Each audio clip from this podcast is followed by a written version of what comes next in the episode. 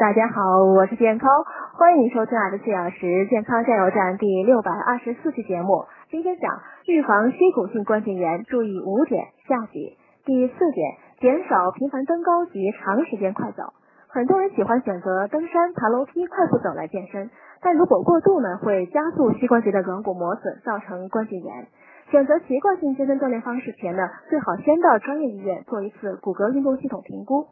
第五点。女性患膝关节炎的比例呢远超于男性，特别是更年期后，由于体内雌性激素大量下降，软骨变薄变脆，不耐磨损，此时才开始大量补钙和保护膝盖呢，可谓亡羊补牢。